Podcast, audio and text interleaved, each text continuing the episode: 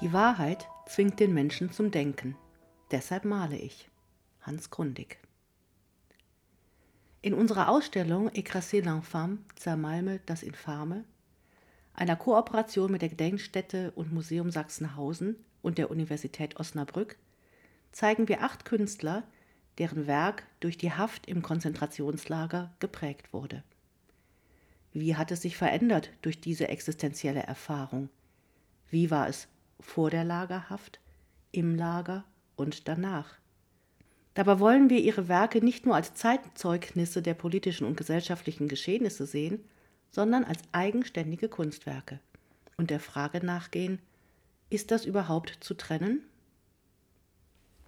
Einer der Künstler ist Hans Grundig. Auch in der Sammlung der Bürgerstiftung im Zentrum für verfolgte Künste in Solingen befinden sich Werke dieses Künstlers. Er war von den Nationalsozialisten im Konzentrationslager Sachsenhausen inhaftiert, wegen seiner politischen Überzeugung, seiner Kunst und seiner jüdischen Ehefrau. In unserem Podcast können Sie Hans Grundig entdecken, mehr über einen Künstler erfahren, dessen Jugend von der Zeit des Nationalsozialismus gezeichnet war. Nach dem Zweiten Weltkrieg lebte er in der DDR, der zweiten Diktatur im 20. Jahrhundert auf deutschem Boden. Gerne hätte er nach 1945 das bessere Deutschland mit aufgebaut. Geboren wurde Hans Grundig am 19. Februar 1901 in Dresden. Seine Geburtsstunde war exakt Mitternacht, genau auf der Zeitgrenze zwischen Karnevalsdienstag und Aschermittwoch. Im Titel seines 1956 erschienenen autobiografischen Romans Zwischen Karneval und Aschermittwoch bezieht er sich auf diese Geburtsstunde. In welchem sozialen Umfeld wurde Grundig geboren? In der Gründerzeit wurde auch aus dem maßvollen Elbflorenz eine wachsende Industriestadt. Viele Unternehmen siedelten sich an, Arbeiterviertel entstanden auf der einen Seite, die berühmten Villenvororte auf der anderen. Die Möglichkeit, Arbeit zu finden, zog auch den Dekorationsmaler Bernhard Grundig aus dem armen Schlesien nach Dresden, um einen eigenen Betrieb zu eröffnen. Dank Aufträgen aus der aufsteigenden Mittelschicht konnte er einen bescheidenen Lebensunterhalt für seine Frau und vier Kinder verdienen. 1915 begann sein ältester Sohn Hans bei ihm eine Lehre. In der Werkstatt studierte er Musterbücher, Vorlagen und Zeitschriften und begeisterte sich vor allem für die Werke alter Meister. Immer schon ein fantasievoller Junge, regten ihn diese Abbildungen zu Träumen an. Als sein Vater 1917 im Ersten Weltkrieg als Soldat eingezogen wurde, musste Hans seine Lehre unterbrechen. Nach einem kurzen Versuch, sie bei einem anderen Dekorationsmaler fortzusetzen, wurde er Arbeitsbursche bei der Heinrich Ernemann AG, die optische Geräte herstellte.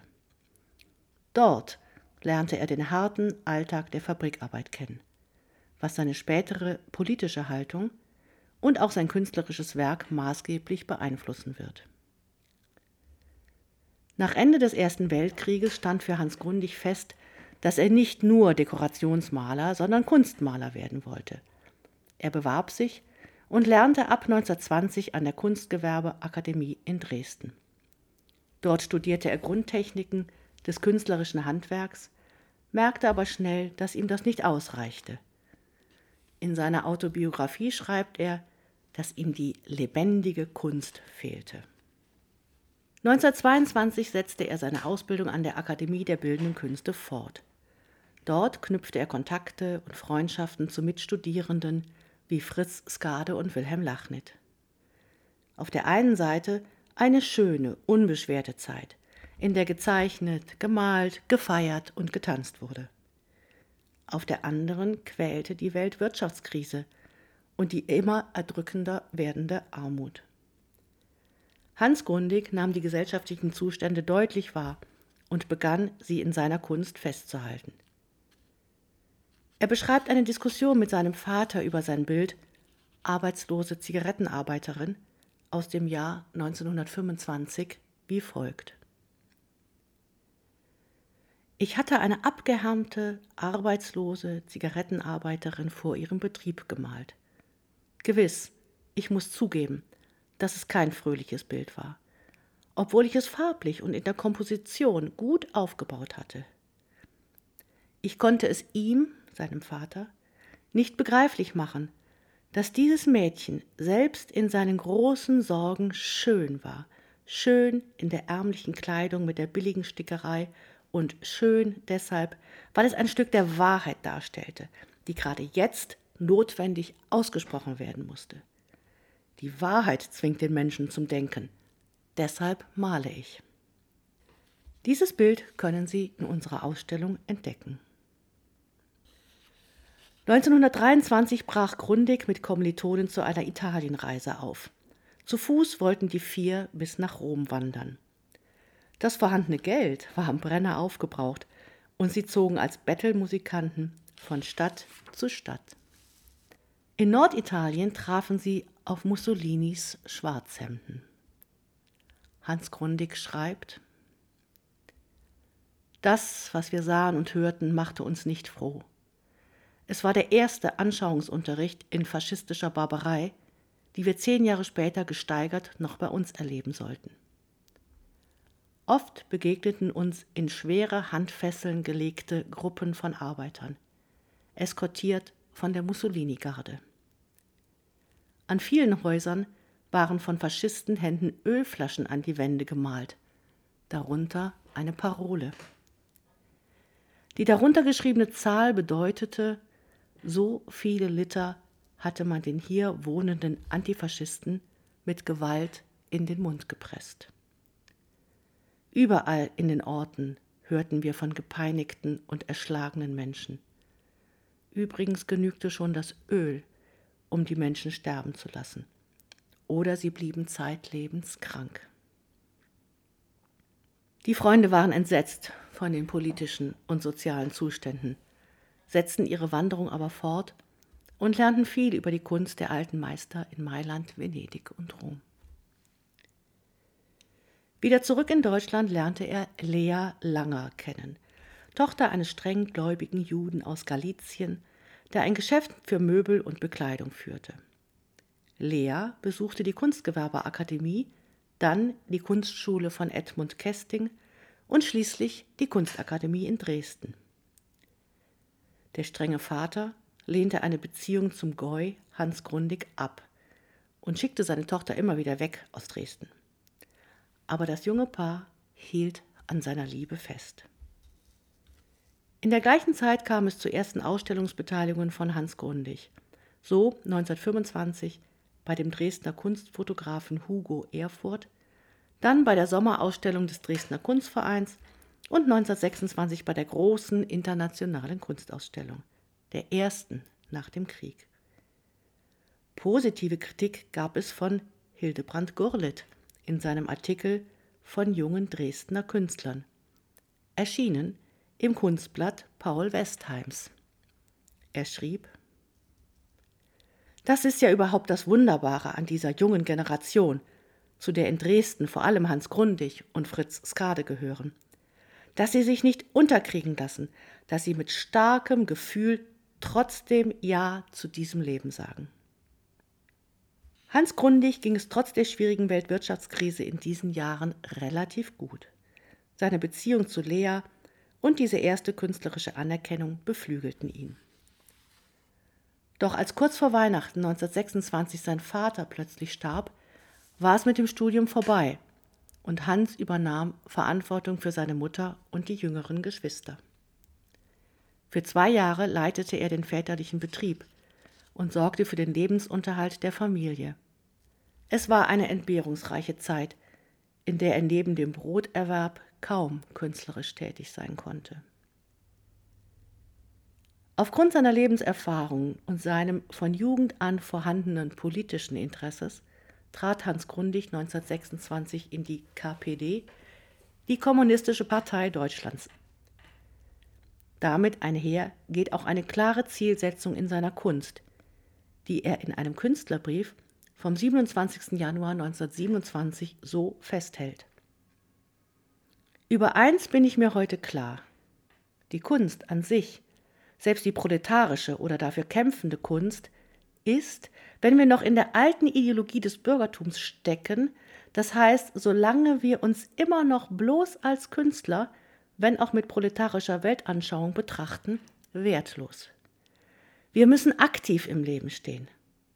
Diese Pflicht wird noch an uns herantreten, und sie ist wichtiger als Bildermalen, wenn wir uns nicht bloß als vom wirklichen Leben verdrängte Romantiker betrachten wollen.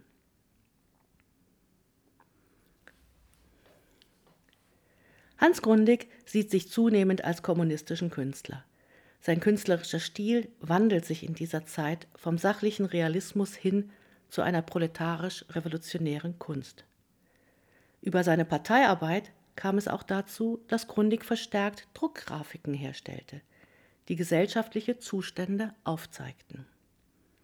Diese sollten für alle erschwinglich sein und der Meinungsbildung dienen. Sie wurden daher sehr preiswert abgegeben. Im März 1929 beteiligte sich das inzwischen verheiratete Paar Lea und Hans Grundig an der Gründung der Dresdner Assoziation Revolutionärer Künstler Deutschlands, kurz ASSO. Diese Gruppe kommunistischer Künstler gründete sich aus Kritik an der Künstlervereinigung Novembergruppe, die nach der Oktoberrevolution 1919 entstanden und zunehmend sozialdemokratisch ausgerichtet war. Ortsgruppen der ASSO bildeten sich in Berlin, Dresden, Düsseldorf, Essen, Halle, Hamburg, Karlsruhe, Köln, Leipzig, Magdeburg, München, Stuttgart und Wuppertal. Namhafte Künstler wie Heinrich Vogeler, John Hartfield, George Gross, Otto Dix und viele mehr traten bei. Auch der Maler Jesekiel Kirschenbaum war Mitglied. Ihm widmete das Zentrum für verfolgte Künste vor zwei Jahren die erste große Einzelausstellung nach dem Zweiten Weltkrieg. In Berlin organisierte die Gruppe ihre erste Ausstellung unter dem Titel Sozialistische internationale Kunst. Als die ASSO 1933 von den Nationalsozialisten verboten wurde, soll sie 800 Mitglieder gehabt haben. Die Dresdner Mitglieder trafen sich ab 1930 regelmäßig im Asso Club, einer ehemaligen Schlosserwerkstatt. Das Ehepaar Grundig war immer dabei. Die revolutionäre Bewegung erlebte einen Aufschwung, der zu dieser Zeit viele Künstler tief beeinflusste. Das Künstlerpaar war selbst meist mittellos, sah sich als Teil des proletarischen Milieus und hielt dieses in seinen Werken fest. Hans Grundig zeichnete und malte Menschen in Bedrängnis oder Not, aber auch Kämpfer. Währenddessen formierten sich in Deutschland die Nationalsozialisten. 13 Millionen Menschen stimmten bei den Reichstagswahlen im Juli 1932 für Adolf Hitler. Am 30. Januar 1933 ernannte Hindenburg Hitler zum Reichskanzler. Die Verfolgung von sogenannten Volksschädlingen begann.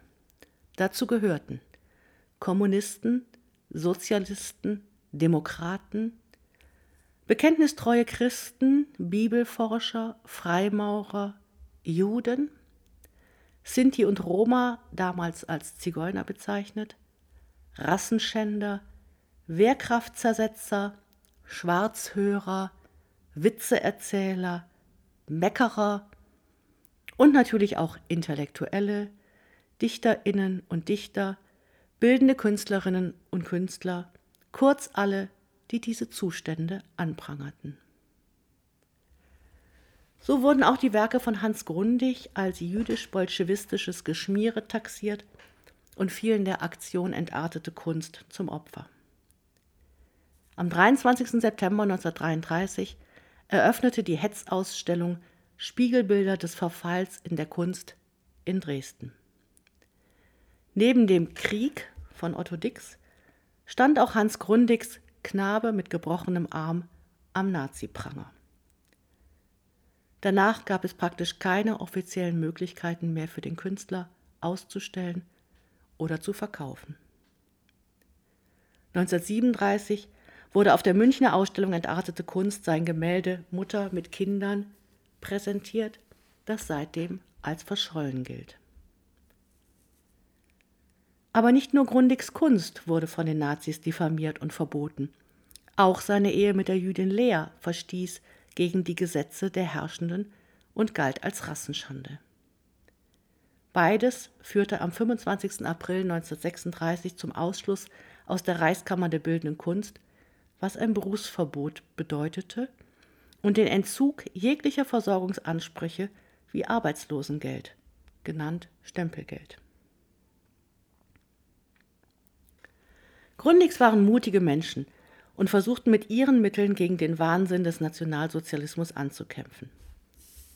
1934 schrieb Bertolt Brecht in einem Aufsatz Wer heute die Lüge und Unwissenheit bekämpfen und die Wahrheit schreiben will, hat zumindest fünf Schwierigkeiten zu überwinden. Er muss den Mut haben, die Wahrheit zu schreiben, obwohl sie allenthalben unterdrückt wird. Die Klugheit, sie zu erkennen, obwohl sie allenthalben verhüllt wird. Die Kunst, sie handhabbar zu machen als eine Waffe. Das Urteil, jene auszuwählen, in deren Händen sie wirksam wird. Die List, sie unter diesen zu verbreiten.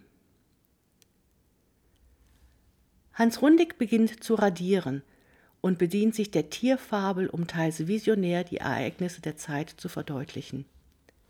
Im Zyklus Tiere und Menschen heulen Wölfe Chöre des Schreckens, rasen Pferde in panischer Angst davon, Bären widerstehen. Es gilt aber auch, an die Verbreitung der Grafiken zu denken, um ihre Botschaft unter die Menschen zu bringen. Mit Unterstützung von Freunden gelingt es, Drucke und sogar Druckstöcke ins Ausland zu schmuggeln. Das Atelier der Grundigs wird zum Treffpunkt des antifaschistischen Widerstandes. Hausdurchsuchungen durch die Gestapo sind die Folge. Im Mai 1938 werden Hans und Lea Grundig verhaftet und im Dresdner Polizeigefängnis inhaftiert. Hans wird im Oktober entlassen, Lea erst 14 Monate später. Um die Jahreswende 1939-40 gelingt es Lea Grundig, mit einer der letzten Ausreisemöglichkeiten nach Palästina zu entkommen, wo schon ihr Vater lebt. Erst zehn Jahre später soll sich das Paar Hans und Lea Grundig wieder treffen. Hans Grundig wurde am 3. Januar 1940 erneut verhaftet und in das KZ Sachsenhausen verbracht. Die Versorgungslage der Gefangenen war katastrophal. Grundig beschreibt sie in seiner Autobiografie. Menschen wie Larven, großäugig bis auf die Sehnen ausgemergelt, wankten mit ihren Papierverbänden durch das Lager. Überall, so war es, starben sie. Und keine Träne wurde um sie geweint. Wer sollte auch weinen? Es gab keine Tränen mehr, nicht einmal über das eigene Unglück. Ab 1942 war Grundig im Außenlager Berlin-Lichterfelde mit einigen anderen Handwerkern zur Zwangsarbeit verurteilt. Seine Arbeit bestand darin, mit Hilfe von zwei Restauratoren Schinkelsche Deckendekorationen in einem alten Schloss zu erneuern, dem Hauptquartier der Gestapo. Nach großen Truppenverlusten füllte die Wehrmacht ihre Armee mit Häftlingen aus dem KZ Sachsenhausen auf. Der Fronteinsatz als Bewährungsmöglichkeit. Schon seit 1940 bestand das SS-Sonderregiment Dirlewanger, geführt von SS-Oberführer Oskar Dirlewanger, der für seine außerordentliche Brutalität bekannt war. Bei einer Rekrutierung im September 1944 wurde auch Hans Grundig gemeinsam mit 350 Häftlingen aus Sachsenhausen eingezogen. Beim ersten Einsatz in Ungarn zur Niederschlagung eines slowakischen Nationalaufstandes gelang es beinahe, dem gesamten dritten Bataillon zu desertieren und zur Roten Armee überzulaufen. Unter den Deserteuren Hans Grundig. Zunächst in einem ungarischen Lazarett, später als Kriegsgefangener in Moskau, kehrte Hans Grundig am 3. Januar 1946 in das völlig zerstörte Dresden zurück. Wie durch ein Wunder stand die Wohnung seiner Mutter noch. Sogar einige seiner Bilder und Grafiken hatte sein jüngerer Bruder Herbert retten können. Auch erfuhr Hans die Anschrift Leas in Palästina und konnte mit ihr Briefkontakt aufnehmen. Im März 1949 gelang ihr die Rückkehr nach Dresden. Hans war zu diesem Zeitpunkt schon an Tuberkulose erkrankt. Er starb am 11. September 1958 in Dresden. In der Rezeption des Künstlers Hans Grundig durch die DDR-Kulturpolitik wird er zum Sinnbild des entarteten Künstlers stilisiert. Seine antifaschistische Haltung und Mitgliedschaft in der KPD propagandistisch ausgenutzt. Durch das Wirken seiner Frau Lea, die in der DDR zu hohem Ansehen kommt und Mitglied des Zentralkomitees der SED wird, wird diese Vereinnahmung verstärkt. Erst 2016 wird dieser Aspekt in einer Tagung unter dem Titel Kontinuität und Neuanfang Hans Grundig nach 1945 in Dresden aufgearbeitet. Mein Name ist Susanne Fieten und in einem weiteren Podcast werde ich Ihnen Auszüge aus Hans Grundigs Autobiografie vorstellen.